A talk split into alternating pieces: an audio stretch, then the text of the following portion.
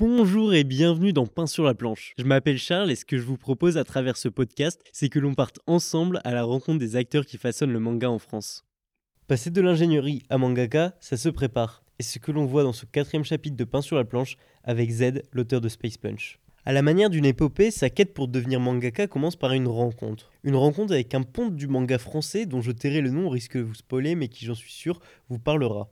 S'ensuit six ans de préparation, durant lesquels Z jonglera entre études et dessins, puis ingénierie et dessin, et il profitera également de ces années pour ne rien laisser au hasard en se construisant à la fois un réseau complet au sein du secteur, ainsi qu'en se munissant d'un niveau de dessin époustouflant, lui valant même d'être mandaté par Ankama pour réaliser le cinquième et dernier tome de la série Wakfu. Finalement, il ne réalisera pas ce tome et vous comprendrez pourquoi durant l'épisode. Z a été très inspirant durant cet échange, tant il nous montre qu'elle a su s'émanciper du regard inquiet de sa famille en le transformant en regard admirateur, mais aussi parce qu'il a su se préparer à entrer dans le monde du manga en tournant tous les voyants au vert. Finalement, l'épisode est rythmé par de nombreuses digressions nous permettant d'en connaître un peu plus sur cet auteur prometteur, mais aussi de parler manga avec des titres comme Prisonnier Riku ou Vinland Saga. Avant de commencer cet épisode, j'ose vous demander de nous laisser un commentaire sur Apple Podcast ou un avis sur Spotify. Cela permet au podcast de gagner en visibilité et, je l'espère, à aider le manga en France. Ne l'ayant pas fait durant l'interview, je souhaite profiter de cette intro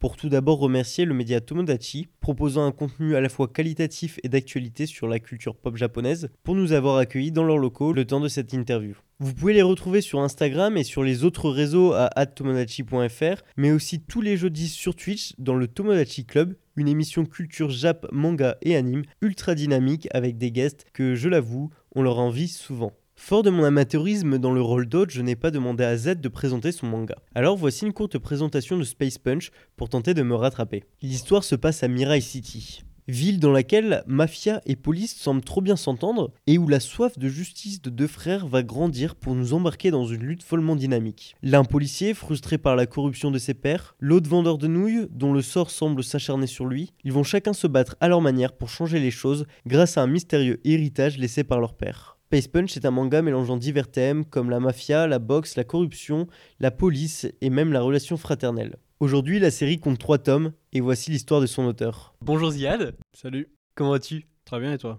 Bah écoute, très bien, je suis ravi de te recevoir dans Pas sur la planche. Aujourd'hui, on va parler de toi, on va parler de ton manga et on va parler euh, de manga, hein, je pense. Ouais. Du coup, euh, si t'es chaud de, nous- de te présenter, peut-être pour commencer Ok, donc moi c'est Z, euh, certains m'appellent ZD, d'autres euh, par mon prénom Ziad.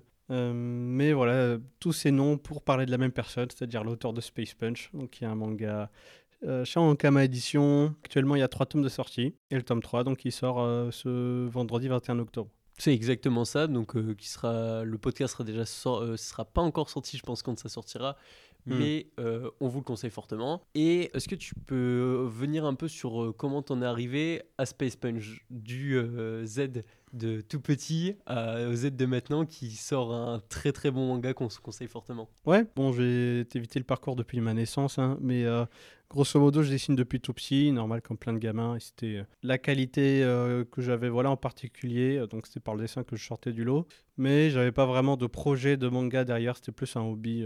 Pareil au lycée, hein, je dessinais un petit peu, pas beaucoup de technique, mais voilà, pour me faire plaisir, quoi, et j'avais pas trop de réseau, j'avais pas de potes qui dessinaient, je connaissais pas d'artistes, vraiment rien, très isolé, quoi. Et euh, j'étais parti voilà, au ly- lycée pour euh, m'engager vers des études euh, banales, quoi, c'est-à-dire un job alimentaire plus. Donc j'étais parti vers des études pour faire de l'ingénierie. Même si au lycée j'avais tenté le concours d'entrée de l'école des Gobelins, donc une école d'animation qui est basée à Paris, je me suis dit ah de l'animation ça serait stylé, mais en même temps j'ai pas envie de faire de prépa art parce que prépa art t'as rien derrière quoi. Surtout que c'est voilà le dessin c'est quelque chose qui est très autodidacte toi, donc euh, pas forcément besoin d'une formation. Mais euh, pour l'animation j'avais envie de tenter euh, post-bac, sachant que la plupart des gens qui font le concours en général ils ont deux ou trois ans de prépa derrière eux. Donc moi j'arrive direct comme ça et j'ai fait partie des euh, 96% qui n'ont pas été pris.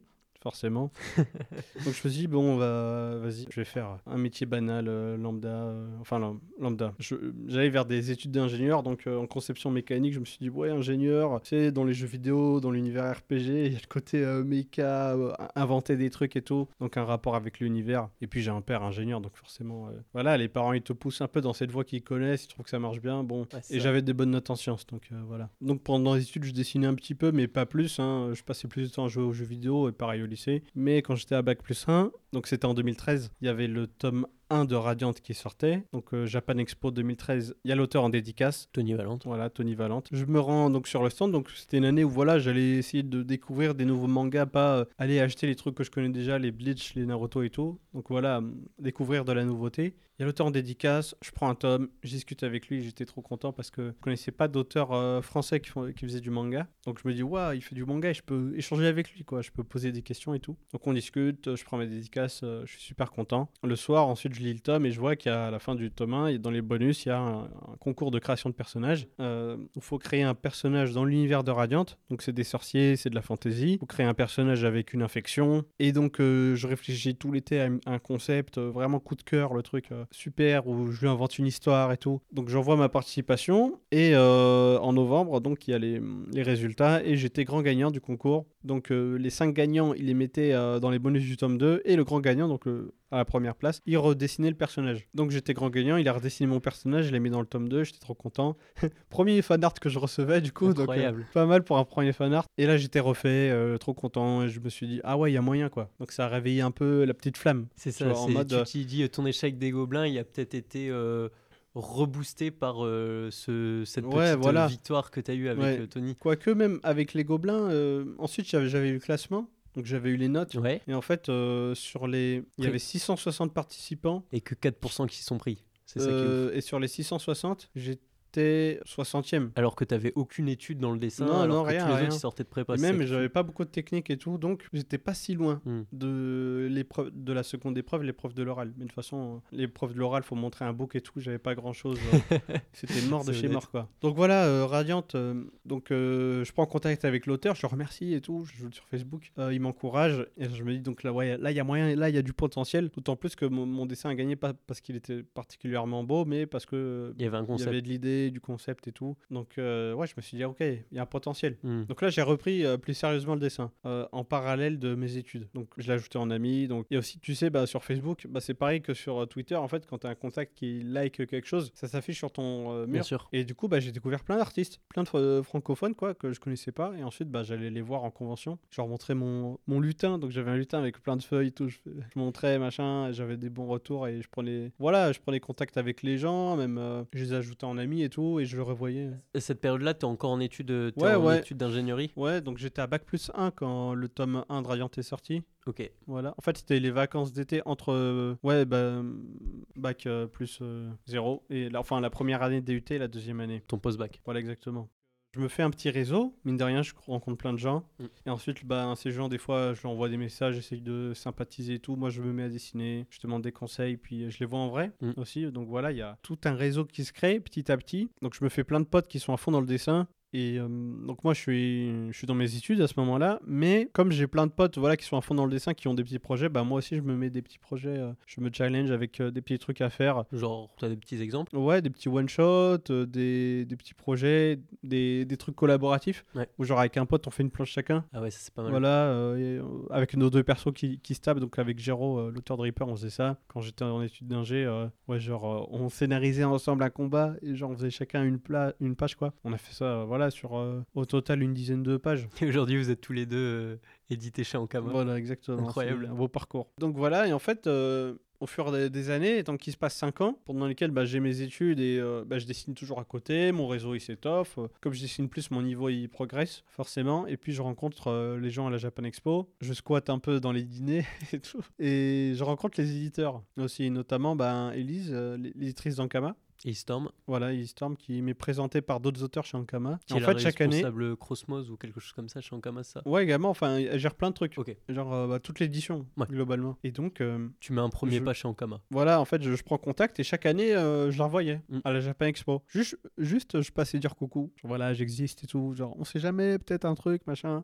Moi, je suis toujours dans les études, mais voilà, quoi. On garde Donc contact. t'envisageais déjà de Voilà, c'est ça, tête, mais ouais, parce ce que là, depuis euh, 2013, l'idée de peut-être potentiellement faire un manga, euh, elle était là, quoi. Alors que je considérais même pas euh, l'option euh, avant. Et donc, j'ai mes études qui, voilà, qui se finissent. Pendant mes études, bah forcément, j'ai fait une école d'ingénieur à Belfort-Montbéliard, à l'UTBM, en spécialité design. Donc, il y avait un peu de dessin, un peu de couleur, euh, copique et tout. Donc, grâce au dessin, j'ai pu gratter quelques A euh, par-ci par-là. C'était euh, c'était assez chouette. Euh, je me souviens, je montrais, je faisais des dessins de perso et mon prof de l'époque en design qui trouvait assez stylé mes dessins, donc de personnages, hein, pas dessins industriels, et qui m'encourageait là-dedans. Et Il aimait pas tes dessins industriels. si, si, si aussi, si. Mais voilà, forcément, j'étais plus à l'aise sur des, euh, sur les personnages, quoi. Oui, ce qui te plaisait le plus. Voilà. Et même, euh, voilà, les potes, les camarades de, de l'école, euh, je dessinais et tous, et ils comprenaient pas que. Enfin, quand ils constataient le niveau, ils comprenaient pas que je sois là. D'autant plus que ben, ça me passionnait pas l'école d'ingé, quoi. Donc à ce moment-là, tu dessinais déjà énormément. Ouais, ouais, ouais. Ouais, bah, durant toutes mes études, euh, tous les week-ends, je dessinais. Le soir, ouais. Euh, jouais aussi, mais euh, je dessinais quand même pas mal, quoi, parce que je mettais des petits ouais. projets, des petits trucs et tout. Puis euh, également, je faisais des fanarts pour les potes. Mm. Donc forcément, bah, ça, bah, ça entraîne aussi. hein. Là, on Et- arrive, ouais, t'es en On études. arrive ouais, à la fin de mes études. Donc là, je cherche un taf d'ingé euh, pendant six mois. Je galère et tout, mais je dessine toujours à côté. Je voulais pas aller dans une SS2I. Je voulais bosser dans une euh, grande boîte directe. C'est quoi une SS2I SS2I, c'est les euh, sociétés de Presta. Donc conseil, tout ça? En gros, ils embauchent des jeunes ingénieurs qu'ils en mission pendant six mois euh, dans telle et telle Donc entreprise dans un large périmètre, tu vois. Donc pendant six mois, on peut t'envoyer au bout de la région Île-de-France, au Muro, tu vois, où tu fais deux heures de trajet. Six mois après, on peut t'envoyer à l'autre bout, tu vois. En fait, tu bosses dans des grandes boîtes, Ouais. Mais t'es pas considéré comme un, comme un employé de la boîte, tu vois. T'es ici en mission. Et euh, il y avait des boîtes dans lesquelles j'ai bossé. En fait, les prestataires de services, ils, ils pouvaient pas manger à la cantine, tu vois, comme, au restaurant d'entreprise, comme tout le monde. Vraiment pas Il inclus devait dans payer. Voilà, ils devaient payer euh, genre euh, un supplément de 9 euros en plus, donc c'était euh, impensable. Et du coup, la plupart du temps, ils mangeaient à la cafette. Soit il y avait des sandwichs froids, soit ils avaient un micro-ondes. Ils ramenaient leur lasagne Picard et tout. et je me suis dit, mais.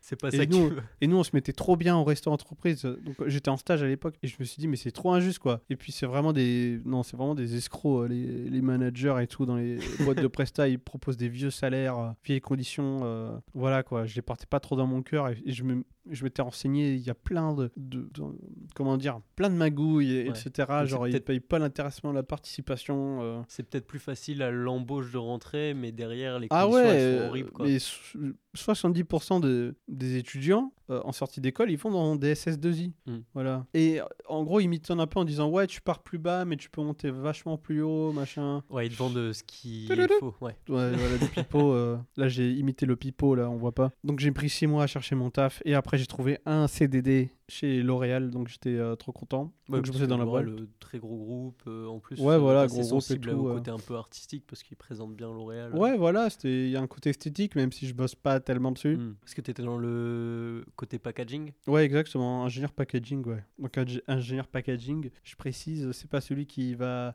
gérer le carton, euh, forcément, de, de l'emballage ou. C'est quoi C'est de l'optimisation En gros, donc, dans un produit, un cosmétique, tu as deux choses. Tu as le jus, donc c'est la substance, tu vois, c'est le produit que tu achètes, et tu as le contenant. Et moi, je gère la vie de tout le contenant. Donc, en, en gros, euh, ingénieur packaging, bon, c'est pas le sujet de l'émission, mais. euh, un petit cours sur les ingénieurs Vite fait, en gros, je dois gérer 8 étapes de- d'homologation pour le packaging sur un, un objet. Et les 8 étapes, c'est pour euh, tout le cycle de vie. Donc, je dois gérer bah, à la fois l'emballage, les homologations, euh, emballage euh, voleur sur les proportions entre le volume du flacon et la quantité de jus, homologation pour les tests, voir si ça tient, le transport, les rayures, l'étanchéité, etc.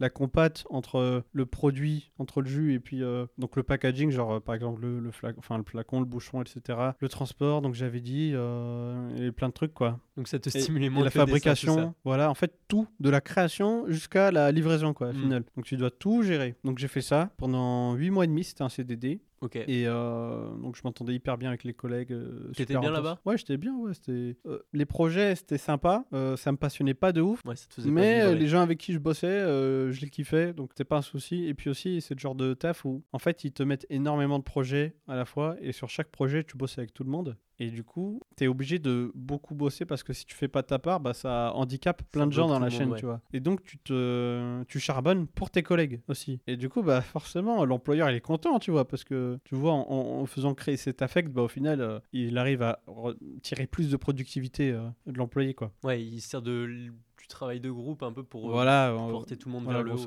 Et donc, tu arrives au bout des 8 mois. et Ouais, demi alors même, euh, même avant les 8 mois de CDD, euh, à la moitié du CDD, donc euh, il y, a- il y avait deux choses. Ok. Donc déjà, j'avais un entretien de mi-parcours, où voilà, en gros, c'est un petit bilan sur ton profil et tout, sur tes missions, comment tu te débrouilles, machin. Ils étaient assez contents, mais ils sentaient que j'étais pas assez passionné. Moi, j'étais là en mode, ah, grillé, ma couverture.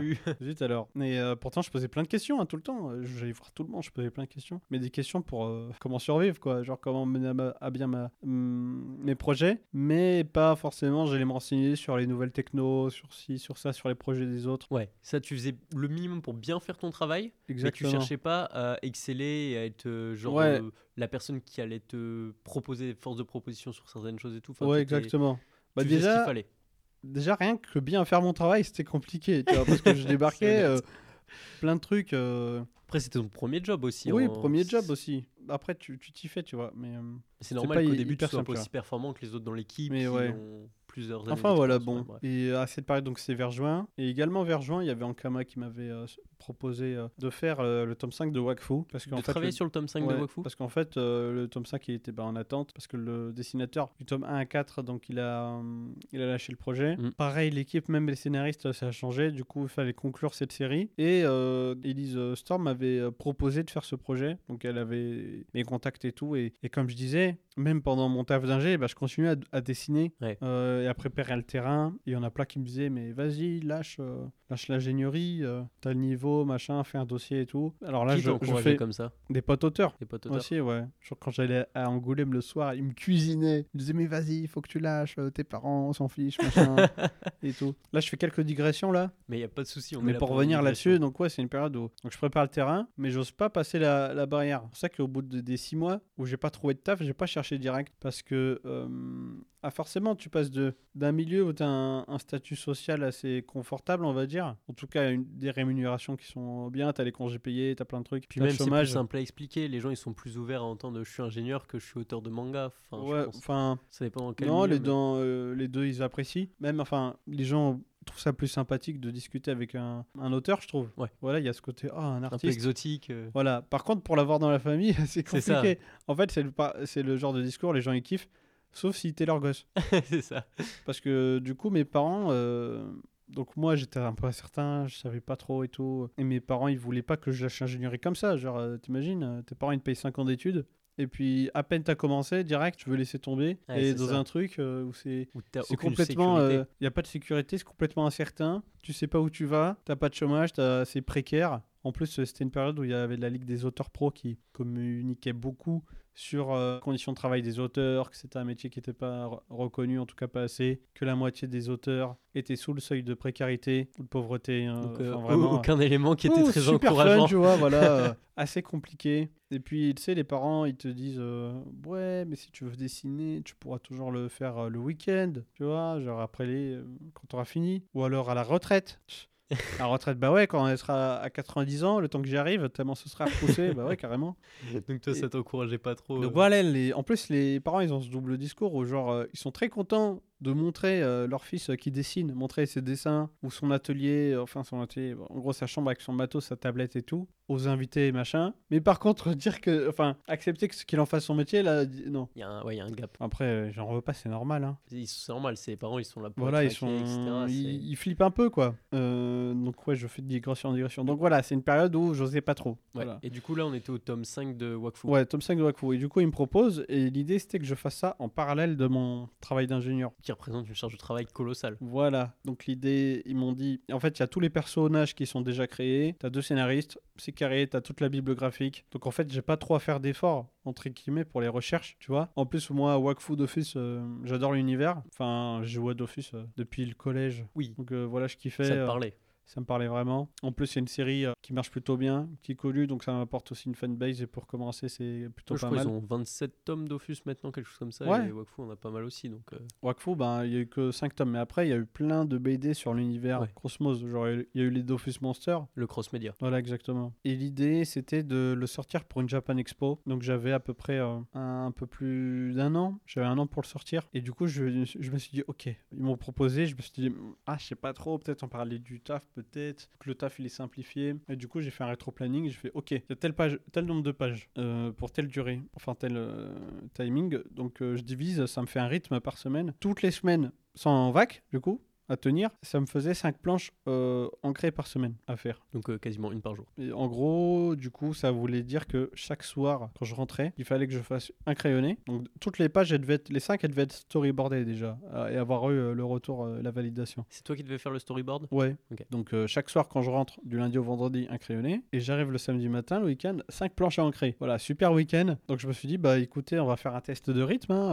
Je suis chaud, mais je sais pas trop si ça va le faire. Donc, vas-y, on va tester. Et donc, j'ai essayé de cumuler du coup deux tafs en même temps pendant une semaine. Donc euh, ce que j'ai fait donc premier jour. Alors le taf d'ingé, les horaires c'est quoi? Je me lève à 7h du matin et je rentre entre 19h et 20h à la maison. Voilà.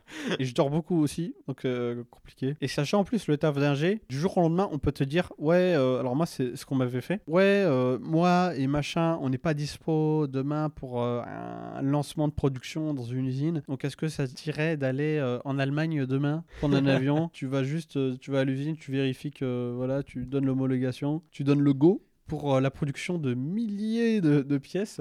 Voilà, tu as la responsabilité. Donc c'était ma, ma N plus 1 qui m'avait demandé. Et donc, bah, j'ai pas trop le choix. Bon, je dis, bon, bah, ok, quoi. Euh, donc, j'ai- c'est pas, t'y vas, Ça, c'est la semaine où tu devais commencer à dessiner Wakfu Non, non, c'était une autre semaine. Mais en gros, voilà, pour dire que c'est un métier, bah, Oui, t'as des du jour au lendemain, on peut te dire, bah, demain, tu vas à tel pays, tu vas faire tel truc et tu reviens, quoi. D'autant plus qu'il y avait un, un- un petit souci sur la prod, c'était retardé. Du coup, euh, il m'avait demandé si je pouvais rester un jour de plus en Allemagne. non, désolé, euh, je rentre.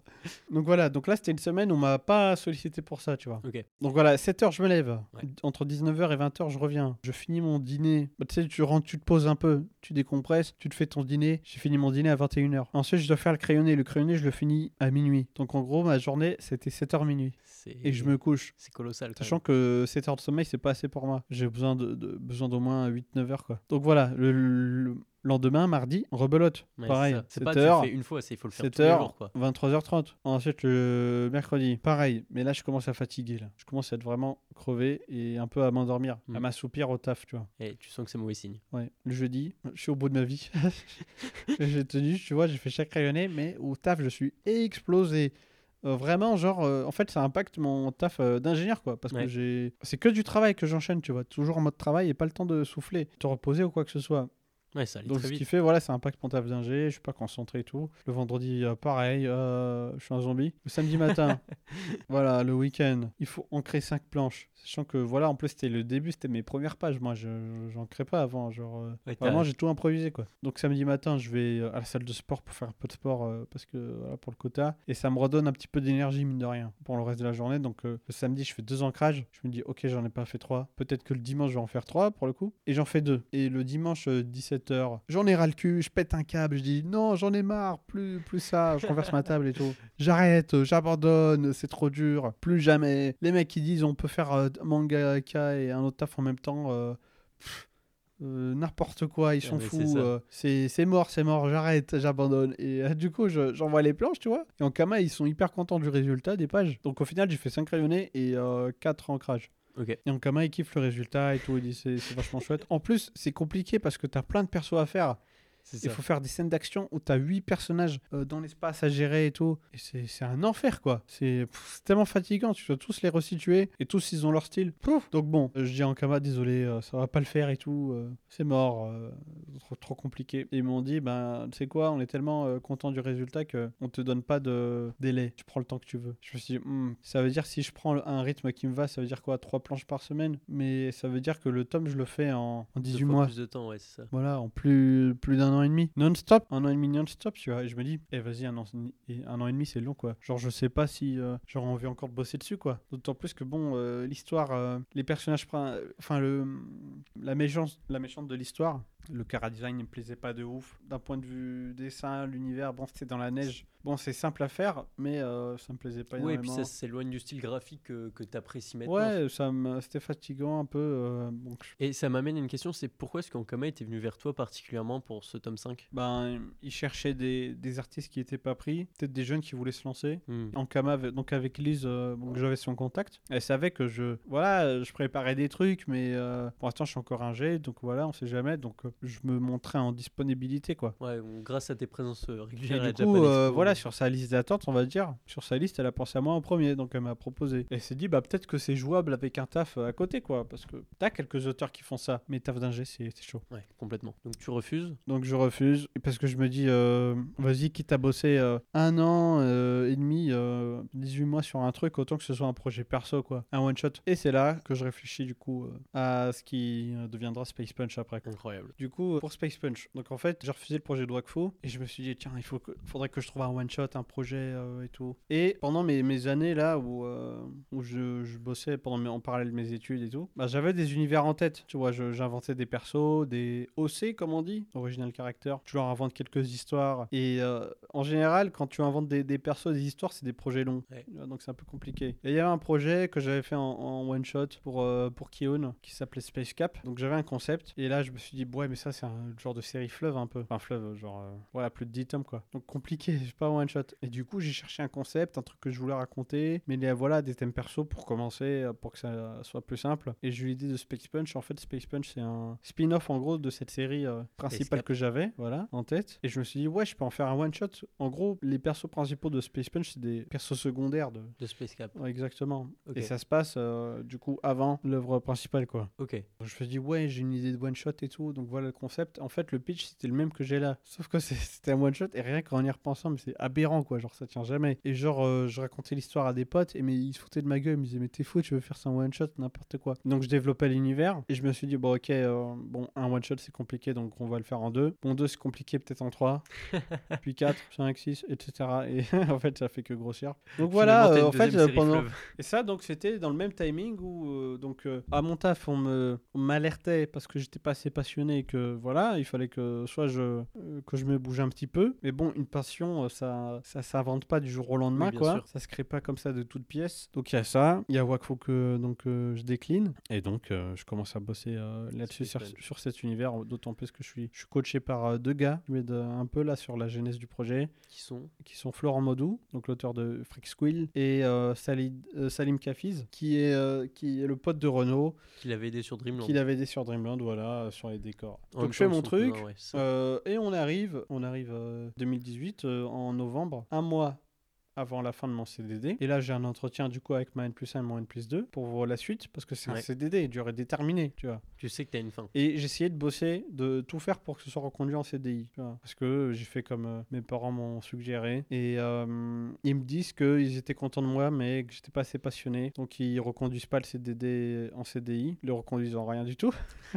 Ouais. D'autant plus que les, les, pieds, les places, elles se créent pas comme ça. faut prendre la place de quelqu'un, tu vois. Ouais, et moi, j'étais sûr. remplacé par quelqu'un qui revenait de congé mat, qui plus d'expérience. Et du coup, ils m'ont conseillé d'aller vers un métier plus graphique. Je me dis, ok. Et là, en fait, quand ils me disent ça, donc c'est une ambiance un peu bizarre parce qu'ils te disent, euh, on peut pas te reprendre. Donc voilà, j'espère que c'est ok pour Mais t'as toi. encore un mois à travailler. T'as encore un mois à travailler et juste après, tu retournes dans ta... à ton bureau euh, à bosser à côté de ton N plus 1 comme si de rien n'était. C'est ça. Alors qu'en fait, euh, tu Alors bosses concrètement, il et dit dans un mois, t'es plus Ouais, là. voilà. Quoi. Mais en fait, ça a été un peu comme un soulagement, d'une part. C'était euh, pas plus mal. quoi. Et alors bon, là, pendant le dernier mois, donc je dis aux collègues machin, que je suis pas repris donc ils étaient un peu deg et tout. Parce que forcément, bonne il y avait une bonne ambiance et tout. Donc je- j'essaye de regarder côté design. Donc vraiment le, le service design, où c'est euh, vraiment des gens qui font voilà, de la modélisation 3D et tout, euh, des courbes, euh, vraiment invention. Donc il y a un côté, faut, faut être vraiment avoir une affinité avec le milieu, quoi. Toujours chez L'Oréal ou Chez L'Oréal, ouais, toujours. Alors, je, je tente, je me renseigne et tout, je regarde ce qu'ils font, tu vois, en essayant de toujours mêler le dessin et l'ingénierie. Mais c'est pas mon délire, tu vois, et je teste des trucs. Et elle me demande, la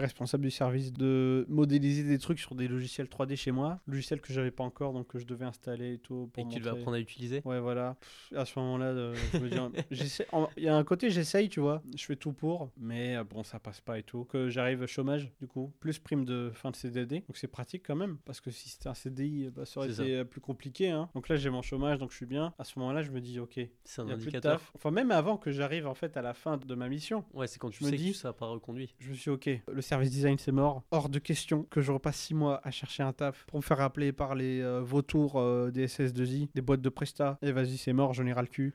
Normal. Euh, rien à foutre. Je vais euh, faire mon manga. J'ai préparé le terrain. Je suis pas dingue. Voilà, tout, le- tout le monde me dit vas-y, go, go, que ce soit au taf. Tu vois Ouais. Parce que même au taf, euh, bah, Ils sont mon, taf à L'Oréal, tu vois, euh, quand tu discutes le midi, euh, qu'est-ce que tu as fait ce week-end Je montre ce que j'ai fait et tout, ils, ils kiffent, tu vois. Ils me disent, mais qu'est-ce que tu fous là? Et que je dise, ouais, je sais pas trop et tout, les parents, machin. euh, Tu sais, pour eux, c'est aberrant. Ouais. Tu vois. Ils voient que mais- une passion ailleurs et ils comprennent pas que tu sois dans un job Ouais. où t'as pas Ils cette disent, passion. euh, mais vis ta vie, c'est tu vis pas pour tes parents quoi. Et moi bah forcément c'est un peu plus compliqué et tout, euh, tu vois. euh, donc euh, j'entends, tu vois. Et je pouvais pas faire un truc euh, contre la volonté de mes parents. Pour moi, euh, c'était- c'était c'était compliqué quoi. Je pouvais pas m'opposer frontalement euh, comme ça. C'est un vrai dilemme pour toi? C'était un, un peu un dilemme, ouais. Il y a des gens pour qui c'est aberrant, ils font juste ce qu'ils veulent. Il y a des parents qui encouragent leurs enfants à faire ce qu'ils ont envie. Moi, c'était pas vraiment ça, c'était plus la sécurité d'abord. Donc bon, d'autant plus que j'y repense, euh, digression. Euh, mon stage de fin d'études, j'ai failli le lâcher parce que j'avais euh, une collègue, elle me cassait les couilles. C'était c'était vraiment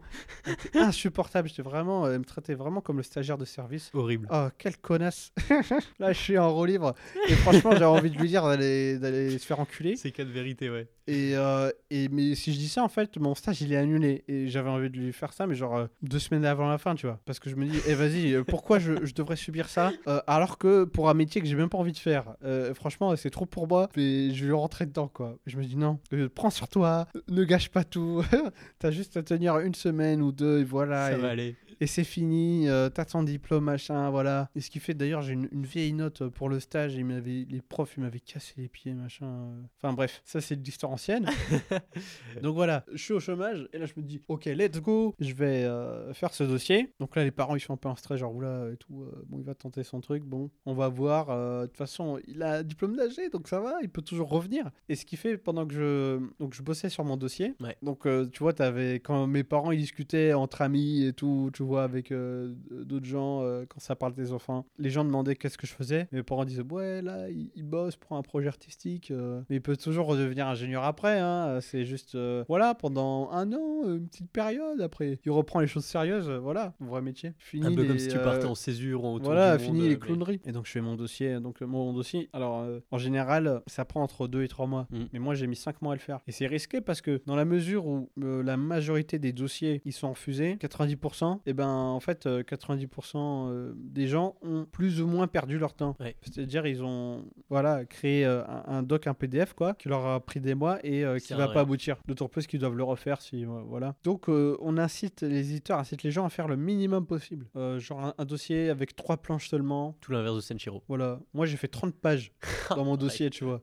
Donc j'ai fait 10 fois plus et j'ai fait 40 pages dans le dossier au total quoi. Donc c'est ouais, comme Senshiro, enfin, vous avez été beaucoup dans Même c'était détail. 40 pages doubles parce que c'était au format paysage, tu vois. Donc je mettais deux planches et après quand je mettais du texte, bah, c'était une image quoi. Et ça comptait comme des pages doubles. Donc 40. Je, je mets 5 mois, genre le premier mois, mes parents ils me demandent alors c'est bon, t'as fini le dossier. Le deuxième, troisième, pareil, ils me demandent alors t'en es où et tout. Et là ils commencent à, à flipper un peu parce qu'ils voient que ouais putain il est encore sur son dossier là, euh, il a toujours rien machin. Et euh, donc je fais un dossier assez, assez béton, assez carré, un peu euh, côté Better Call Saul, tu vois, c'est-à-dire euh, genre hey toi l'éditeur je sais pas de blabla, je sais tu, tu recherches un manga de ouf, tiens Ouais, bim, je te balance ça, énormément de visuels, des explosions, des flammes, tu en rajoutes des caisses. Moi, moi, je- j'adore ça. Des, des visuels qui claquent. Voilà quoi, donc vraiment comme une pub en fait, tu vois. Pas le truc genre fichier Word, pavé de texte. Non, t'as vraiment essayé d'impressionner avec. Ouais, euh, voilà, c'est l'idée parce que l'éditeur, faut se dire, il a pas le temps, il a la flemme. Bah, faut que tu Et- puisses te démarquer. Comme tu dis, il y a beaucoup de monde qui envoie des dossiers.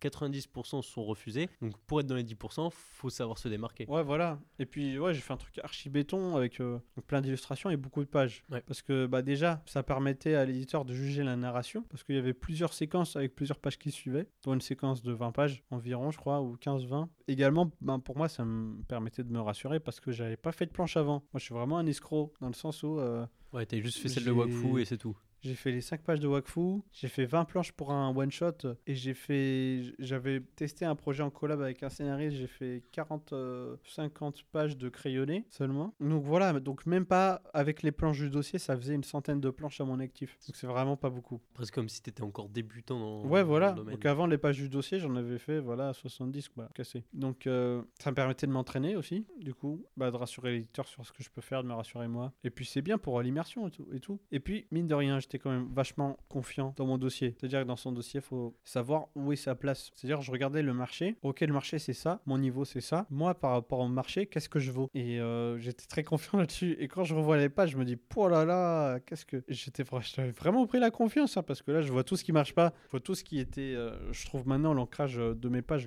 je trouve pâteux, grossier, un peu rigide. Sur ce que t'avais fait pour le dossier d'édition? Ouais, pour le dossier d'édition. Comparé, il y a beaucoup de diff entre le dossier d'édition et le tome 1. Et entre le tome 1 et, euh, et le tome 3, il y a énormément de différences encore. Donc ça a pff, énormément évolué. Pas normal, comme c'est mes premières pages. Ta marge de la- progression, ça- elle est énorme. La courbe, elle est. Tu vois, j'ai pas encore euh, comme un... plafonné, quoi. Ouais, c'est comme un logarithme un peu. Là, t'es encore dans la pente montante. Ouais, voilà. Euh, après, j'ai fait le plus gros de la, de la pente montante, je pense. Ah ouais, Mais tu je sens suis que pas, je plafonne pas, mais voilà. Tu sens que quand même euh, tu progresses moins vite qu'avant. Bah, je suis entre les deux, je pense. Ok. Ouais, je progresse un peu moins vite. En fait, c'est des petits ajustements avec le temps qui se font. Mais il y a plein de. Mais tu t'es trouvé Ouais, mais après, il y a plein de trucs sur lesquels euh, ben, que, que je teste encore. J'ai fait que 3 tomes. Hein. Ouais, bien sûr. Bon, 3 tomes, c'est 700 pages. c'est énorme. C'est 4 tomes euh, normaux, quoi, en termes de taille, quoi. Mais. euh, Ouais, puis ça va. J'espère que ça va continuer, quoi. Notamment pour voilà les trucs sur lesquels j'ai des lacunes. Euh, C'est où que tu penses que t'as des lacunes maintenant? Où tu sens que tu sur euh, des comment dire des actions du quotidien, des postures du quotidien qu'on les perçoit des Très postures qui sont naturelles. Ouais. Tu sais avec les mains, tu sais pas des poses un peu rigides notamment quand les persos ils sont assis. Hmm. Enfin tu sais ce que Tu les fais trop droit. l'équivalent ouais. de ouais. du dessin d'observation, tu vois. C'est c'est un peu galère. De toute façon, ça se voit quand c'est quand t'as des refs et tout euh, issus de la photo ou que t'as des vrais modèles ou quand voilà c'est des persos tu t'improvises un petit peu, Un peu quoi. un bâton. Voilà, c'est ça. Euh, du coup, là, on a fait digression, digression, je sais plus. euh, Ouais, du coup là t'as as, soumis euh, ton dossier. Ah oui, j'ai soumis mon en dossier, voilà. À un tout le monde. dossier, ouais. Donc, au bout de 5 mois, je l'envoie. Et en fait, donc je l'envoie en mars. Donc, je le fais de novembre à mars. Et en janvier, donc il y avait Angoulême. Et en fait, j'avais déjà ancré pas mal de planches du dossier. Donc, la partie vraiment planche. Et euh, j'allais voir tous les éditeurs à Angoulême. Donc, il y en avait que je connaissais, donc Elise euh, que je connaissais, que je montrais mes pages. Voilà, pour dire voilà où j'en suis, quoi. L'éditrice de Glénat, elle, connaissait mon taf, mais elle me connaissait pas. Donc, je vais la voir. En fait, elle était en train de discuter avec quelqu'un. Moi, je me pose à côté, l'air de rien. Tu vois, je la regarde. Et elle voit qu'il y, a il y a un grand euh, dadé là qui la regarde, qui attend quelque chose. Donc, elle se tourne vers moi. euh, Excusez-moi, vous voulez quelque chose? Et Ah, vraiment, c'est voilà, je, ouais. je- je lui prends une minute de son temps. Je fais ouais, excusez-moi. Euh, je sors mon lutin avec mes pages B4. Ta, ta, ta, ta, ta, ta, ta. Genre, je monte tout. Je dis voilà, je fais ça. Je, je suis en train de préparer un dossier. euh, Est-ce que je pourrais avoir une carte euh, de visite avec Ouais, un mail direct pour vous envoyer ça? Et là, elle reconnaît mon trait. Donc, elle me dit ah ouais, je connais et tout. Ouais, carrément. Elle me donne sa carte. Elle me dit n'hésitez pas à m'envoyer ça. Donc, fou. comme ça, elle a le visuel de ma tête. Il y a eu le, des petites discussions. Et elle connaît mon taf et elle a l'attente du truc. Je fais pareil avec Pika. Donc, Pika, je crois, il me connaissait euh, déjà un peu avant. Via Renault ou rien à voir Via ouais, Renault, je pense, ouais. Pika, ensuite il y avait euh, Kana aussi, je fais pareil. Il y en avait 5, non, je crois, et en puis total. Kyun aussi. Et Kyun. C'est Avec marrant parce que Kyun, euh, ouais, Kyun, il essayait de, de se barrer, tu vois, il passait vite fait après une conférence. Et hop, je l'ai attrapé en plein vol. D'autant plus que Kyun, en fait, ils éditent pas comme ça, ils, ils passent que par le tremplin. Donc, C'est euh, quoi le tremplin si tu peux tremplin expliquer? Kyun Le tremplin Kyun, c'était un concours qu'ils faisaient euh, depuis 2017, je crois, ou euh, un peu avant, je sais plus quand est-ce que ça a commencé. Je crois qu'il y a eu trois éditions. Ouais, deux, trois éditions. euh, où en gros, euh, pendant deux mois, je crois que c'était tout l'été, ils donnaient un, un thème ou pas, ils laissaient faire, voilà, les gens faire leur one shot. Un one shot de 20 pages. strict. Et en gros, ben, le grand gagnant, euh, il gagnait un contrat d'édition. Incroyable. Chez Kion, voilà. Et en gros. Ils le font encore? euh, là, non. Le dernier, c'était il y a peut-être deux ans. Mais euh, depuis, non. Là, il n'y a pas trop. Euh, donc, ils, éditent pas comme ça. Ils font que via concours. En fait. Donc, ça permet de voir aussi qu'il y a un peu une fanbase et tout. Mais bon, je me suis dit, on sait jamais. Hein, Ouais. euh, J'en vois quand même pour laisser le choix. Quoi. Donc, il y avait eux et puis Tsume. À, l'époque, qui commençait, qui se mettait à fond dans le manga. Quoi. Donc, voilà. Donc, ça fait ça qu'éditeur. Donc, les 5 ans des oui. Et ça, ça fait plaisir. Et ça fait plaisir. Donc, j'ai pu choisir, du coup. Et là, tu, tu le dis à tes parents que tu as été euh, accepté par. euh, Ouais, et en fait, voilà, dès que euh, du côté des parents, dès que tu dis t'as plein d'éditeurs qui sont chauds, et ben là, ça les rassure de ouf. Normal. Voilà, ils sont soulagés. Et là, ça va, ils commencent à. Ils te cassent plus les pieds, tu vois. Enfin, non, ils me cassaient pas les pieds, j'exagère, mais euh, voilà, Ils ils, sont ils moins se détendent. Hmm. Et donc, euh, je signe chez Ankama. Ouais. Donc voilà, mes parents ils sont contents, donc je fais mes pages et tout pendant deux ans. Et ouais, dès que c'est sorti ensuite, euh, mes parents c'était mes plus grands fans. Ils en parlent partout, tout le temps, machin. Ça, ça a dû te faire plaisir quand même. Ouais, c'est sûr, c'est chouette, c'est chouette. Parce qu'ils étaient euh, forcément, ils savaient pas trop dans quoi ça s'engageait. Et puis Bien sûr. voilà. Non, là, ils sont contents et pour eux, c'est évident que je fasse ça. Hmm. Mais quand même, parce que donc tu me disais pour parler, à- quand je parle de mon parcours, ouais, euh, de l'ingénierie, je parle, je passe de l'ingénierie à du manga. Je l'ai pas fait comme ça, parce que Bien des fois, je reçois des messages, voilà, et des, des gars qui sont ingénieurs aussi, hein, qui ont envie de passer, qui ont également cette passion du manga. Mais en fait, c'est pas genre ah ok, j'ai plus de CDD, bon bah je vais commencer à, à- à sortir ma trousse et à faire des trucs, à m'entraîner. Non, en fait, j'ai préparé le terrain. C'est-à-dire, j'étais dé- déjà prêt entre guillemets avant même de me lancer. Bon, en vrai. euh, Non, ça arrivait au bon timing, quoi. Et tu dessinais tous les soirs, tu Mais dessinais voilà, les week-ends. J'avais vraiment une démarche euh, projet, quoi. J'avais le réseau, les contacts et tout. Et ben, ça va, j'étais rassuré par, euh, par mes pairs. On va dire, c'est-à-dire que ben, je, je- je présentais mon taf et ils me disaient, bah ouais, carrément, ça c'est Hmm. Éditable, ouais. Donc voilà, je partais pas de rien. J'ai préparé le terrain et donc ça, c'est le truc euh, qu'il faut garder en tête, quoi. Donc euh, en gros, en préparant le terrain, bah, ça m'a pris 6 ans. Enfin, non, 5 ans plutôt. De 2013 à 2018. Ça m'a pris euh, ouais, 5 ans, voilà, grosso modo, à préparer le terrain. Donc voilà. Mais ça s'est fait aussi naturellement, c'est pas quelque chose que tu as forcé. Non, non, c'est- oh, ça s'est fait naturellement. Ouais, ouais. Je pense c'est parce que, enfin, je me trompe peut-être, mais c'est aussi ta passion qui a pris naturellement le dessus et qui a fait que tu t'es Ouais. des personnes qui aimaient ça aussi. et- Ouais, c'est clair. Et puis de toute façon, euh, je savais que tôt ou tard, j'allais passer euh, de l'ingénierie euh, au manga parce que ça me passionne pas l'ingénierie et j'allais plafonner.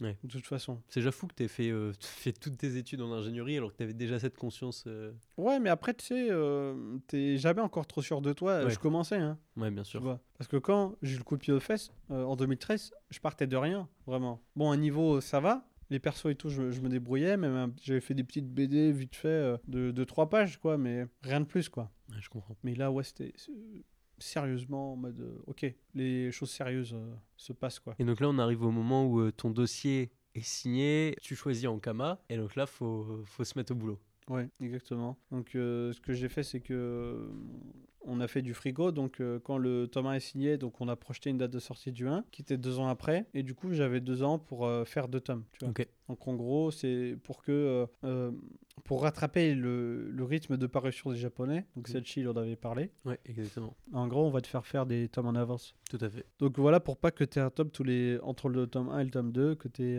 C'est ça, c'est pour au début commencer à ancrer l'histoire en paru- en... avec un rythme de parution Voilà, assez que t'es pas un an, quoi. Ouais, c'est ça. Pendant deux ans, je fais mon frigo. Donc, idéalement, euh, il se passe. euh, j'ai le temps de faire deux tomes, mais les choses se passent pas comme prévu. Et le frigo se transforme en glacière, glacière toute pourrie, euh, d'été, euh, Quand même. et qui réfrigérie euh, à peine. Et en gros, euh, donc je prends du retard sur mon 1, donc je mets un peu plus d'un an. En même temps, le 1, il est costaud, il fait 216 pages. Le tome 2, je me dis, vas-y, je fais moins de pages, parce qu'à la base, je suis sur une base de 180 tomes, euh, pages, pardon. 180 tomes. 180 tomes, euh, bon courage. Euh, donc sur une page de 180 pages. Et je fais plus pour le tome 1. Je me dis pour le tome 2, bah, j'en ferai moins. Mhm. Tome 2, j'en fais 32 plus. Au final. Et le retard sur le 1 se cumule sur le 2. Ce qui fait que quand le 1 sort, je devais comme bosser sur mon tome 3. Ok. Mais en fait, j'ai fait que la moitié du 2. Et là, on est au 4 juin 2021. Voilà, exactement. Ok. Donc, il y a l'an dernier. Et en gros, euh, il me reste 3 mois.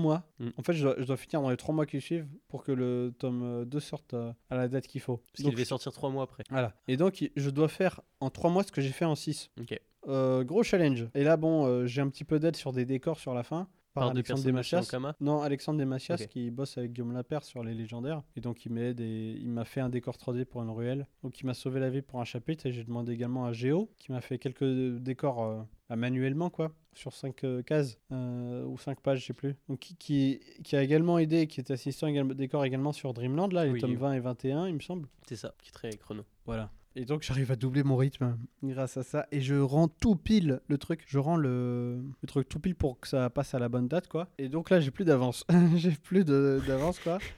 et je dois attaquer mon 3 en même temps que le, le 2, il sort, quoi. Et donc, euh, à la base, le 3, il devait sortir pour la Japan Expo.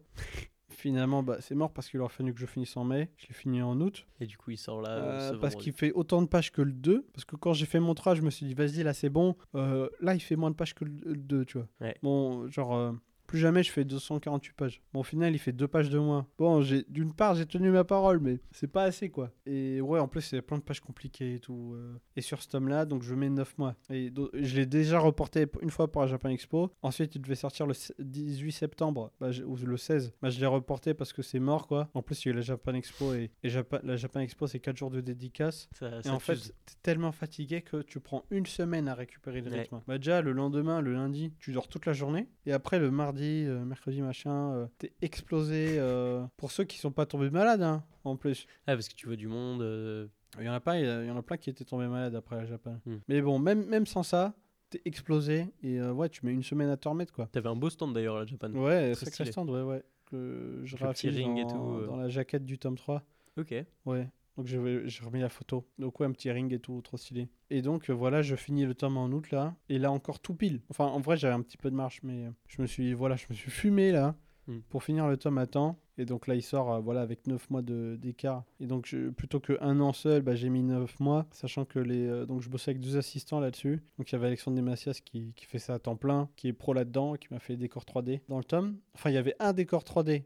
Donc il a modélisé une fois C'est pour le tome 3, ça? Ouais. Et ensuite, ben, il a juste eu à, me- à me générer les vues. Genre, j'ai envoyé les pages avec le storyboard, avec les lignes de. Voilà, les repères, quoi. Et il me générait ça en 3D, puis en 2D. C'est fou, ça. Donc, ça m'a aidé de ouf. Et ensuite, bah, il y avait euh, Cynthia Allemand, qui a fait le tome 5 de Wakfu, du coup. Et qui bosse, euh, bah, qui en CD chez Ankama, quoi. Qui fait. euh, Donc, qui a fait le manga, qui fait bah, de la BD et du graphisme, des visuels. Ouais. Il est un peu partout. Voilà, et donc elle m'a dépanné en faisant la foule du tome. Et là encore, bah, c'était un tome facile parce que tu avais un lieu, grosso modo, un lieu sur lequel j'avais besoin d'aide en tout cas. Et en fait, c'était des tâches répétitives, on va dire. Donc t'as pas besoin de rebriefer pour un nouveau décor ou un nouveau sûr. truc. Donc voilà, c'était situation idéale. Et ils m'ont aidé, ils m'ont fait gagner euh, un mois et demi, deux mois. Ce qui est, Facile, ce qui est voilà. considérable. Voilà. Ok. Donc on en arrive à maintenant, finalement, aujourd'hui. Et euh, sur ce process, j'imagine que tes semaines, elles sont à un certain rythme. Et je voulais, qu'on, si tu es d'accord, qu'on vienne un peu sur ton orga perso. Comment tu organises tes semaines, tes journées, voir un peu comment tu travailles. euh. Ouais. Euh, alors, l'orga, euh, elle est plus ou moins rigoureuse selon l'étape sur laquelle je bosse. Donc là, en ce moment, bon, j'ai pris euh, un peu plus d'un mois euh, où j'ai pas dessiné, quoi. Ouais. En tout cas, j'ai pas, j'ai pas vraiment bossé. Et voilà, au bout d'un mois, bah, du coup, euh, j'ai commencé à attaquer le, le, scénar, etc. Mais là, bon, comme c'est une étape, c'est de la rédaction, et ça dépend beaucoup de l'inspi, tu dois faire beaucoup de recherches. Ouais. C'est assez décousu, c'est-à-dire que tu peux pas avancer à- au même rythme tous les jours. Et en plus, là, bah, il y a une sortie de tome. Donc, bah, je suis très sollicité et pas mal de dédicaces. Donc, ça casse un peu ton rythme. Ouais, bien sûr. Disons ensuite, euh, le rythme du croisière, il commence à peu près au storyboard. Ok. Donc, quand le scénario il est fini et le séquencier il est fait. Donc là, je storyboard, je fais, essayé de faire 6 pages de storyboard par jour. D'autant qu'ils sont un peu détaillés, les storyboards, pour que je puisse les communiquer à l'éditeur et que l'éditrice elle puisse euh, comprendre, quoi. Tu commences par faire tout le storyboard et t'ancres après ou tu fais euh, à petit Ah ouais, d'abord, je fais tout le storyboard. Ouais. Parce que comme ça, je vois l'architecture du tome. Je- en- ensuite, je vois ça avec l'éditrice, je lui envoie et elle me valide chapitre par chapitre, puis on fait une relecture de l'ensemble pour voir si bah, dans l'ensemble le tome il est cool. Quoi. Et euh, une fois que c'est bon, une fois que le storyboard il est calé, et bah là, euh, c'est vraiment le rythme de croisière où je suis ultra régulier, enfin plus ou moins. Mais disons, euh, donc la période crayonné ancrage, je fais les deux en même temps, donc c'est le plus long. Elle dure au moins 4 mois Ouais. en général, un peu plus, 4, 5, 6 mois, vu que j'ai j'ai 600 pages par tome. Donc 600 euh, pages par tome. non, mais voilà, ça augmente à chacun. du coup, là, on commence à arriver sur des bibles. édition Larousse, tout ça. du coup, euh, Une vraie pagination. ouais, en gros, chaque, euh, chaque semaine, comment ça se passe? Euh, Chaque jour, du lundi au vendredi, j'ouvre deux pages de storyboard. Donc une double page en général euh, le matin. Donc j'ouvre et à la fin de la journée, ces deux pages de storyboard, elles doivent être crayonnées, ancrées, finies. Donc c'est le rythme normal. Donc c'est-à-dire le matin, je vais crayonner les deux pages et l'après-midi, je vais ancrer les deux. Mm. Mais également faire les trames, les décors, les onomatopées, les speeds, etc. Tu travailles sur en digital? En, en numérique là, ouais. Ouais. Full numérique. Sur le, le tome 1, full tradi. Le tome 2 jusqu'au tiers, c'est du tradi ensuite numérique. Et là, full numérique Ok. sur le 3. Et le 4 aussi. Et du, Euh, du coup, ça t'amène à faire des horaires euh, conséquents, non? Ah oui, hein, ouais, 60 heures par semaine facile, hein, 10 Ouais, heures par jour. Ce qui fait que, voilà, si, et si, voilà, si une journée, à la fin de la journée, j'ai fini les deux pages du jour, je suis bien. Mais ça, c'est la norme, mais, euh, enfin, comment dire, en théorie, c'est ce que je devrais faire, mais j'arrive jamais. enfin, j'arrive euh, une fois sur 10, quoi. Hmm. Et en fait, donc le, et le lendemain, même si j'ai pas fini les deux pages euh, d'avant, je fais quand même de nouvelles pages. Genre j'avance, tu vois. Et du coup, le samedi, euh, donc l'idéal, voilà, le vendredi soir, j'ai fait 10 planches par semaine. Ouais. 10 planches par semaine, c'est costaud, t'arrives à euh, un peu plus de 40 pages par euh, mois, quoi. Hmm. 40-45, donc c'est énorme quand tu bosses tout seul, quoi. Ouais, bien sûr. Euh, déjà 30 c'est bien, 45 voilà, ça c'était mon rythme quand j'étais vraiment en mode ermite. Genre ne me parlez pas, aucune sollicitation, pas de dédicace, rien. Je veux rien savoir, je fais que mes pages non-stop, je pense qu'à ça. Pas de déplacement, vraiment voilà, comme un go ermite quoi. Euh, donc ça c'est l'idéal, mais euh, bon comme ça se passe pas comme prévu, même des fois tu as des pages hyper galères, et ben le week-end tu vas rattraper ça. Donc le samedi je vais prendre, reprendre les trous que j'ai dans mes 10 pages et les combler. Donc je fais ça. Et le dimanche, bah là, ce que je faisais, c'est que je bossais aussi jusqu'à 14h. Où en gros, bah, je vais rattraper des trous des précédentes pages encore avant. Tu vois. Donc euh, voilà. Et ça, euh, bah, toutes les semaines, non-stop. Voilà mon rythme, grosso modo.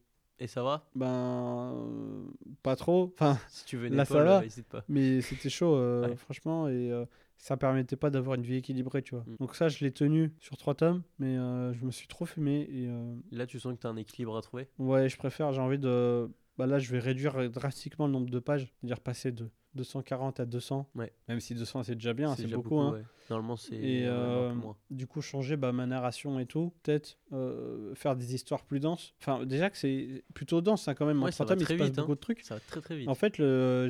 plein de contraintes parce que pour justifier l'attente entre les tomes, t'as intérêt à faire un tome qui rassasie les lecteurs, entrée plat dessert, un peu. Donc tu peux pas laisser un tome qui laisse les lecteurs sur leur faim, Euh, comme le font, peuvent le faire les japonais, parce que t'as des mangas, genre je sais pas moi, Tokyo Revenger, je vois qu'il y a un tome tous les trois mois. Et ben tu peux faire un tome euh, qui laisse un peu le lecteur sur sa faim, genre ouais.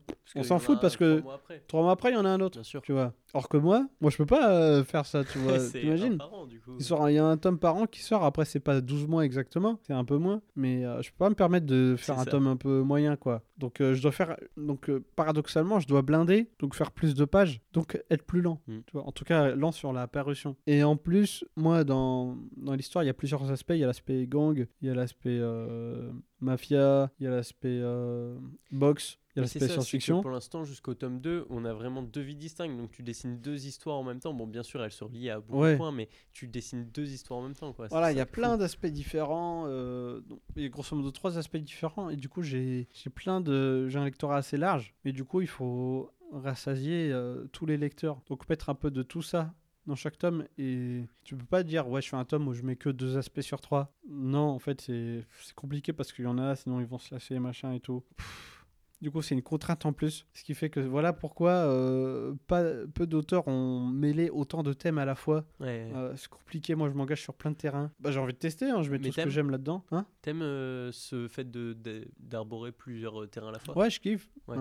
C'est tous mes inspires, hein, je les mets dans mon tome et j'ai envie de voilà, mêler tout ça. Et puis c'est une expérience, hein, je, je teste Carrément. aussi. C'est vrai que c'est ton premier manga, Ouais, finalement. voilà. Donc autant tester des trucs, quoi, Tout à fait. tout simplement. Premier manga qui est, si je me trompe pas, qui est inspiré de Prisonnier Riku. En autre. Ouais, c'est une de mes inspires, ouais. Parce Alors il n'y a pas trop le milieu carcéral. Non, mais par contre, je sens la Mais- corruption, ces, ces sujets-là. Tu. Ouais, t'as ces trucs-là, puis ouais, c'est un manga, c'est social, t'as un peu de... C'est étiqueté SF euh, sur la quatrième de des tomes de Riku. Baston, social, SF. Et c'est vrai que c'est à peu près les mêmes thèmes, en fait, dans, dans Space Punch, ouais. Moi, ça me parle beaucoup, Prisonnier Riku. Et je trouve que c'est un manga encore un peu sous-côté, tu vois. Bah ouais, c'est pas connu, il n'y a pas d'anime, machin, et puis... euh, Il n'y a pas des super pouvoirs et tout. Ça. Et ces mangas-là, c'est compliqué à marketer. hein. C'est ça, pourtant, il y a des histoires qui sont tellement fortes. Enfin, elles te prennent trop au bien. cœur. hein. hein. En fait, c'est Prisonnier Rico, genre, t'as peu de lecteurs, mais les lecteurs, c'est des lecteurs hardcore. Ah, mais. Genre, euh, archi fan.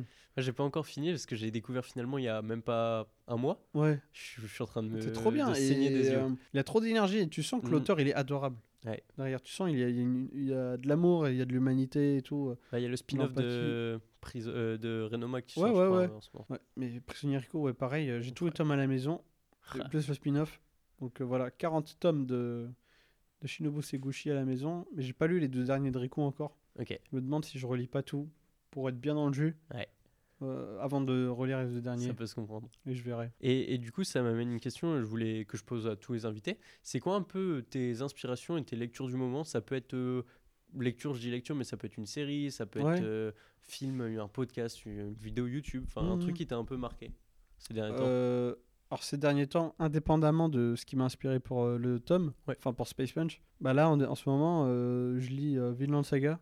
Là, j'ai découvert. Alors, je connaissais, hein, j'avais lu les, premiers, le deux, les deux premiers tomes et j'avais bien kiffé. Mais tu sais, des fois, bah, il y a un truc que tu kiffes, enfin, que t'aimes bien, mais tu passes à autre chose, machin, parce que voilà, t'as la tête ailleurs ou t'es sollicité par euh, autre chose. Donc, bon, j'ai laissé de côté. Et puis, il y avait l'animé sur Netflix, là. Donc, Ouais. bah, je me suis dit, bah, vas-y, je vais regarder l'animé. Et j'ai grave kiffé. Euh, Trop bien. Et du coup, direct après, j'ai acheté euh, tous les tomes. Ouais. Du 8 au 25, du coup. J'ai acheté ouais, l'intégrale, quoi. Et je me lisais un tome par jour. Et je me mettais en plus l'OST de l'animé. Ah oui, fond. donc t'étais vraiment. euh, Matrixé. Matrixé à fond. vision. Exactement. Je me mettais en plus euh, des musiques spécifiques. Et selon la scène, tu vois, genre hop, je change d'OST. genre, oh là, là, il y a de la baston, je mets un OST de baston. Là, ça devient émotionnel. Je mets. Ouais, je vois. Une musique un peu plus chill et tout. Ouais, ok.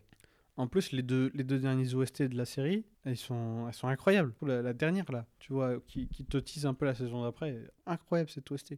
Et du coup, bah, je l'écoutais aussi quand je faisais mon scénar. Donc ouais, c'est trop bien, Vinland Saga. En plus, euh, tu sais, c'est simple, mais le thème, il est hyper bien choisi et tout est hyper maîtrisé. Ouais, euh, tout à fait. Relation entre les personnages, elle est belle aussi, je trouve. Ouais, l'évolution, elle est claire, limpide. Tu sens, il maîtrise euh, son propos, quoi. C'est, c'est pas hasardeux, c'est pas laborieux. Hmm. Et même s'il y a des trucs qui sont plus ou moins, euh, comment dire, tu anticipes, tu vois. C'est-à-dire, il n'y a pas des méga surprises ou des trucs what the fuck. Ouais, ouais. Enfin voilà, c'est pas what the fuck, mais tu, tu surkiffes, quoi. Et en plus, euh, voilà, je lis chaque tome et j'ai l'impression de grandir à chaque, euh, chaque tome de. Ça de donne des quoi. leçons.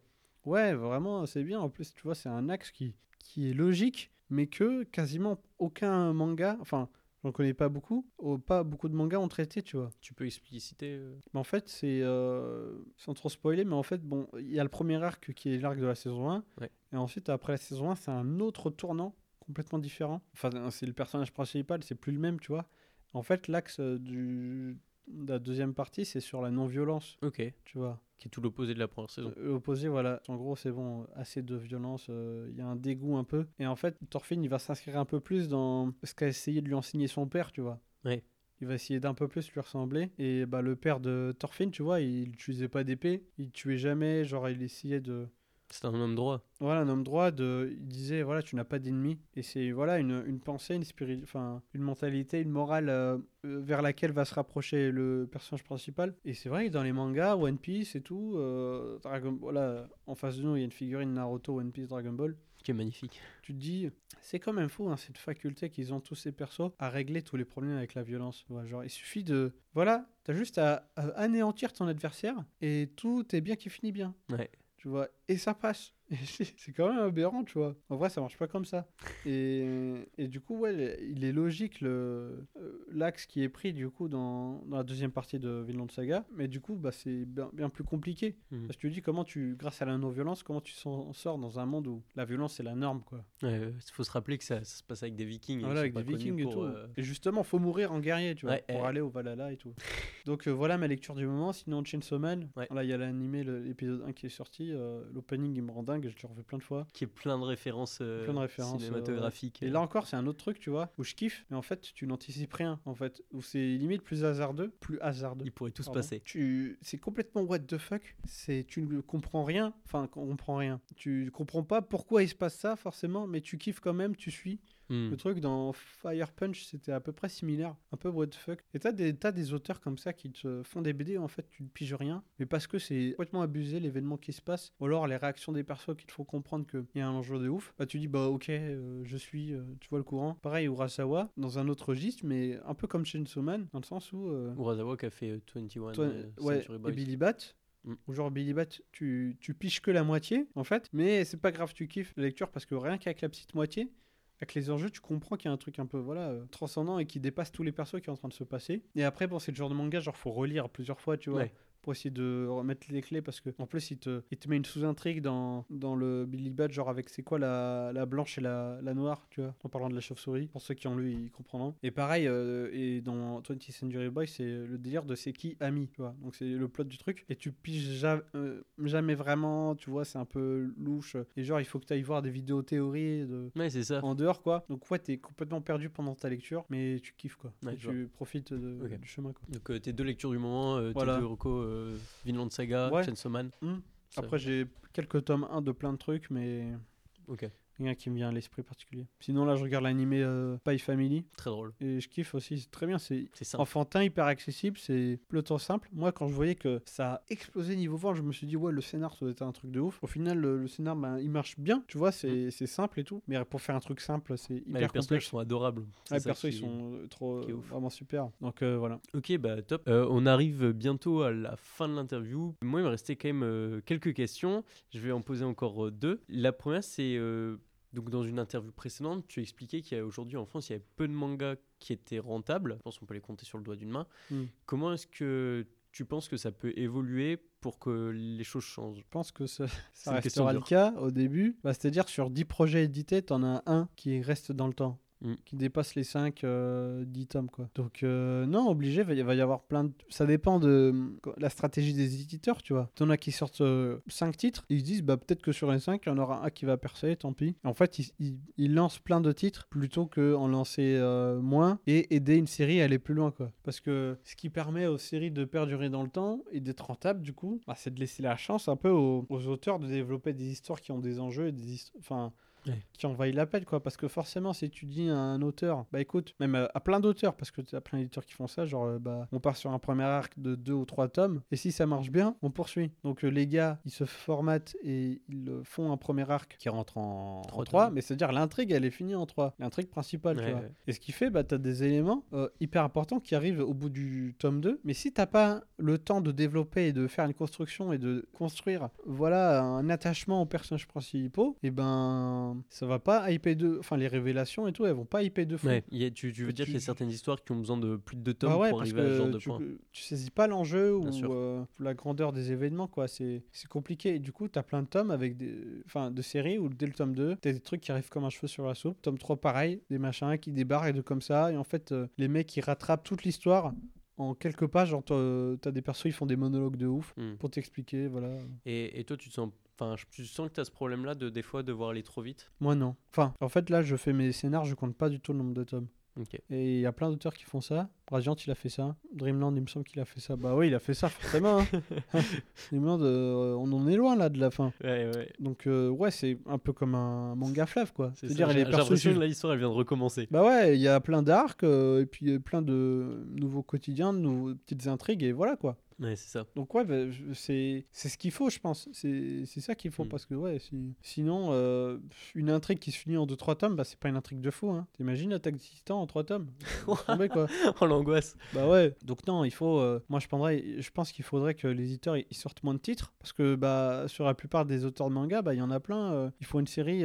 du coup, elles flopent un peu, elles en pas. Du coup, on leur repropose un contrat dans les mêmes conditions. Ils leur font une autre série qui. Mais bah, qui flop- Le qui problème reste le même, c'est qu'il n'y a, Ouais. il y a pas assez de temps. Et en plus, euh, mangaka, c'est un métier où il faut faire énormément de sacrifices, que ce soit bah, tout le temps que ça prend, les sacrifices, que ce soit voilà, pour la, la vie sociale et tout. euh, T'as pas le temps de faire du sport, forcément de bien manger, de sortir. En plus, euh, voilà, tu peux développer des pathologies avec ça, hein, Hmm. tu vois. Bah, Euh, l'auteur sur de le- Hunter Hunter, par exemple, Voilà, qui est tendinite, euh, problème de dos, tu t'aères pas assez, tu marches pas assez, t'es sédentaire. Voilà, tu coupes de plein de choses pour euh, rester chez toi à bosser des heures et des heures, euh, des années. Et la plupart des gens dans ce métier, parce que bah, comme je dis, il y a un manga sur 10 qui perdure dans le temps, et ben ils ont, enfin, leurs efforts sont pas récompensés. Ouais, il y a une frustration aussi. euh, Donc ce qui reste, c'est la passion. Et heureusement qu'il y a la passion, parce que sinon, ça vaudrait pas le coup, tu vois, tous ces sacrifices. Ah bah c'est sûr qu'aujourd'hui je pense pas que tu deviennes mangaka pour l'argent. Ah, deviens c'est sûr, non, parce qu'on est passionné, tu vois. de- Donc on est grave content quand il y a un bon retour du public et tout, sûr. des lectorats, tu vois. Mais ouais, c'est grave dur hein, quand tu vois que tu as des problèmes de santé parce Mhm. que tu es allé trop fort sur certains tomes et qu'en plus, bah on te dit que ça flop, ça se vend pas et on t'arrête, tu vois. C'est hyper dur pour le moral, c'est ouais, trop chaud quoi. Donc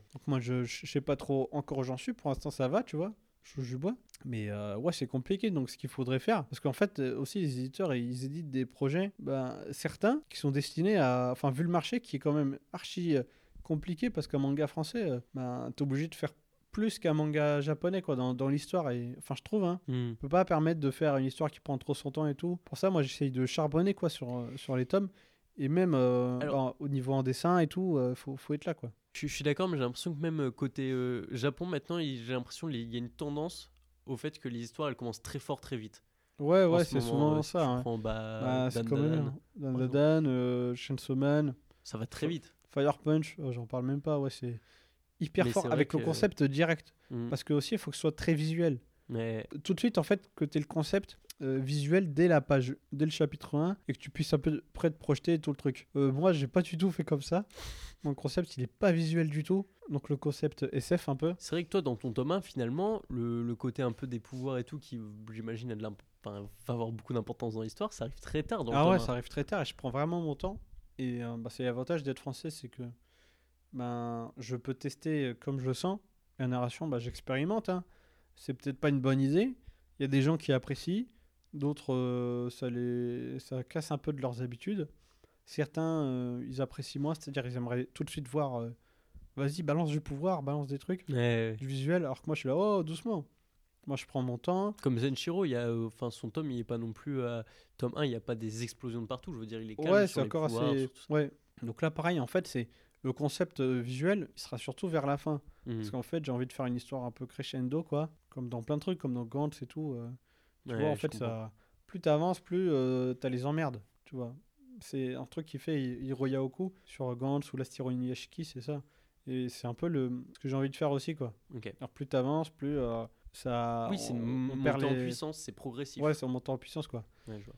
Et en fait, ben, ce concept dans cet univers, plus il est présent, plus c'est risqué dans l'univers, on va dire, et plus ça amène la fin de l'histoire. Puisque en fait, à partir d'un certain moment, tout va s'enclencher hyper vite, tu vois. Et du coup, tout le monde va être en panique et tout. Donc, euh, plutôt que d'y arriver euh, trop vite, et ben, bah, je prends mon temps, quoi. Donc, c'est Ouais, tu pari. fais euh, comme One Piece, tu vas partir sur euh, 60 tomes de mise en place. Non, non, en fait, après, voilà. C'est-à-dire que je fais pas débarquer les éléments trop vite, mais c'est un entre-deux, en fait. Oui, c'est un Je prends équilibre pas à trop mon temps, j'essaye de lâcher quand même une info, un truc, tu vois, et de provoquer des situations. Et je sais des fois quand j'ai envie de- d'avoir deux types de scènes différentes, genre c'est-à-dire, il doit y avoir scène 1 et scène 2. Mm, mm. Pour, les besoins, pour différents besoins, bah, j'essaye de les combiner, faire une pierre de coups. Voilà quoi, mais euh, Ok. j'essaye de pas trop précipiter. Ben, c'est super, on arrive sur la, la question de la fin. Donc, euh, petite question euh, pour, pour le- les auditeurs. Ton conseil, ça peut être un conseil de vie ou un conseil pour euh, être mangaka, un conseil de, sur ce que tu veux, et ça sera notre mot de la fin. Bah, déjà pour tout le monde, premier conseil, euh, lisez Space Punch. lisez Reaper aussi. Si un Kama, lisez Sweet Concrete. Lisez du manga français, quoi. Ensuite, pour les, euh, les aspirants mangaka, j'y dirais euh, passer le bac. Passer le bac, quand même, c'est important euh, d'avoir une seconde, une roue de secours, quoi. Comme c'est un milieu où, en fait, la plupart des gens vont être euh, refusés, voilà, c'est-à-dire, on va décliner leur offre, et ben, c'est quand même mieux d'avoir un- une roue de secours, quoi. Bien sûr. C'est clair, bah, même moi je l'ai. Hein. Bah, Euh, je prépare le terrain, ouais. Hmm. Donc ça prend du temps, de la patience, euh, ça demande de la discipline. Ouais, la discipline, j'y pense. Euh, bah, faire, faire un manga, c'est énormément de- d'efforts et ça demande pas de la passion, mais de la discipline. Hmm. La, la passion, c'est la balance. Dans ta balance, tu vois, c'est ce qui va. euh, c'est le, C'est le premier pas, la passion, peut-être? le la passion, c'est l'objectif, Ok. c'est le la direction, tu vois. Mm. Et tout ce qui va t'amener vers. euh, c'est ce pourquoi, c'est ce que tu gardes en tête, quoi, euh, pour, euh, qui va justifier tous les sacrifices que tu vas faire, en fait, via la discipline. Mm. Parce que la discipline, c'est ça qui compte. C'est pas la passion. C'est pas par passion que tu vas faire euh, deux planches par jour et bosser 10 heures par jour Non, sûr. à faire des pages euh, non-stop. C'est pas par passion. On n'est pas passionné pour avoir, euh, pour pas avoir de temps libre. Tu vois. C'est la discipline. C'est-à-dire on le fait parce qu'on ne- parce qu'on doit le faire, même si on n'a pas envie Parce de que le tu faire. veux atteindre tes objectifs. Voilà. C'est Mm. comme quand bah, tu as un taf, tu es salarié, t'as pas envie d'aller au boulot le matin, mais tu le fais. T'as pas envie de te lever tôt, mais tu le fais parce que t'as pas le choix. Auteur, c'est pareil. Ok. Faut avoir la discipline. Bah écoute, euh, merci Yad. J'espère que tu as passé un bon moment euh, Bah ouais, sur, euh, sur la planche. Et j'espère à très bientôt. Ouais, carrément. À bientôt. Si vous êtes ici, c'est que vous avez écouté le podcast jusqu'au bout. Et je vous en remercie.